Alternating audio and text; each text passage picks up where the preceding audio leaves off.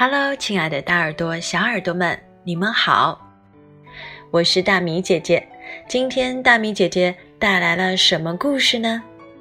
这个故事保准大家听了以后觉得特别的美，因为当一个孩子用“如果我有什么什么”这样的开头给你讲故事时，那一定是一个天马行空的好故事。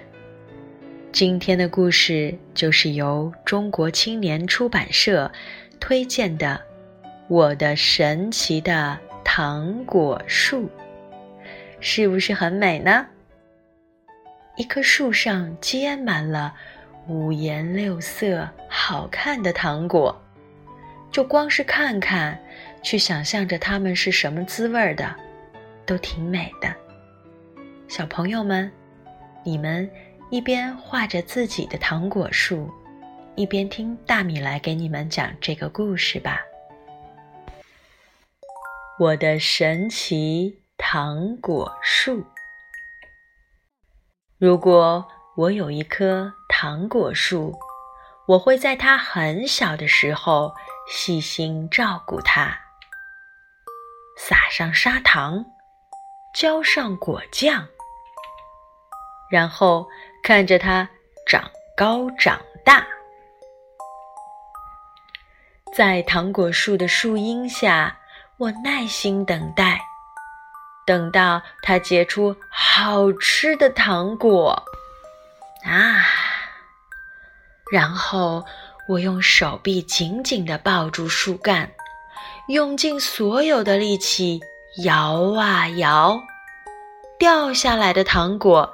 可以做成好喝的饮料和甜甜的软糖，我尽情地享受着世界上最好吃的糖果。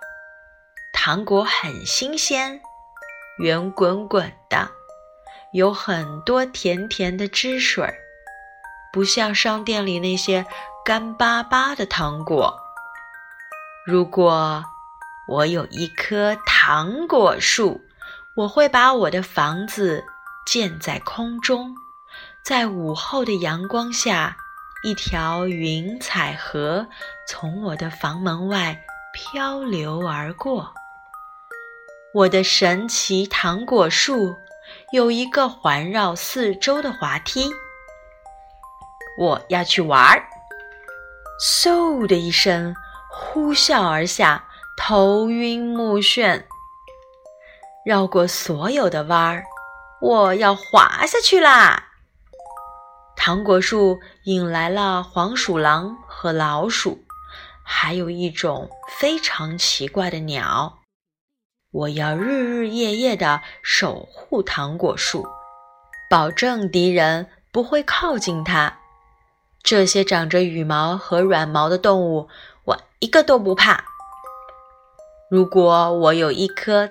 糖果树，我会量出一根长长的线，在蓝色的糖果中间穿上黄色的和绿色的糖果。我戴上我的糖果皇冠，变成了糖果国的国王。我独自一个人在糖果树上，淘气地脱掉衣服，在雨中跳舞。我把糖果当成香波，在雨中洗澡，哈哈，这样我就再也不用花时间洗澡啦。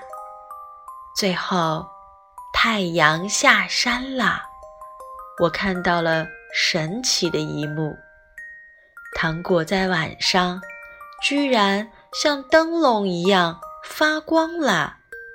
然而，没有人能够看到它们。只有我可以看到。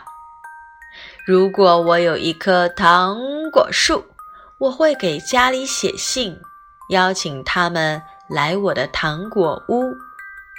你们可以来吗？什么时候都行哦。我把信折成纸飞机寄回去。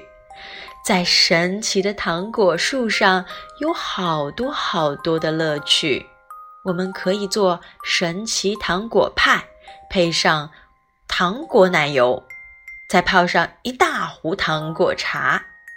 有人说，树上不可能长出糖果。我想说，好吧，他们怎么知道的？也许是他们的糖果种子都没有发芽，但是我的糖果树已经开始长大了。我们的故事到这里就说完了。听了这美丽的故事，你现在看到了这个有着糖果般颜色、飘着甜蜜香气的糖果树了吗？孩子们，让我们用飞扬的想象力，带领所有人走进我们的王国。大人们，你们也要收起成见。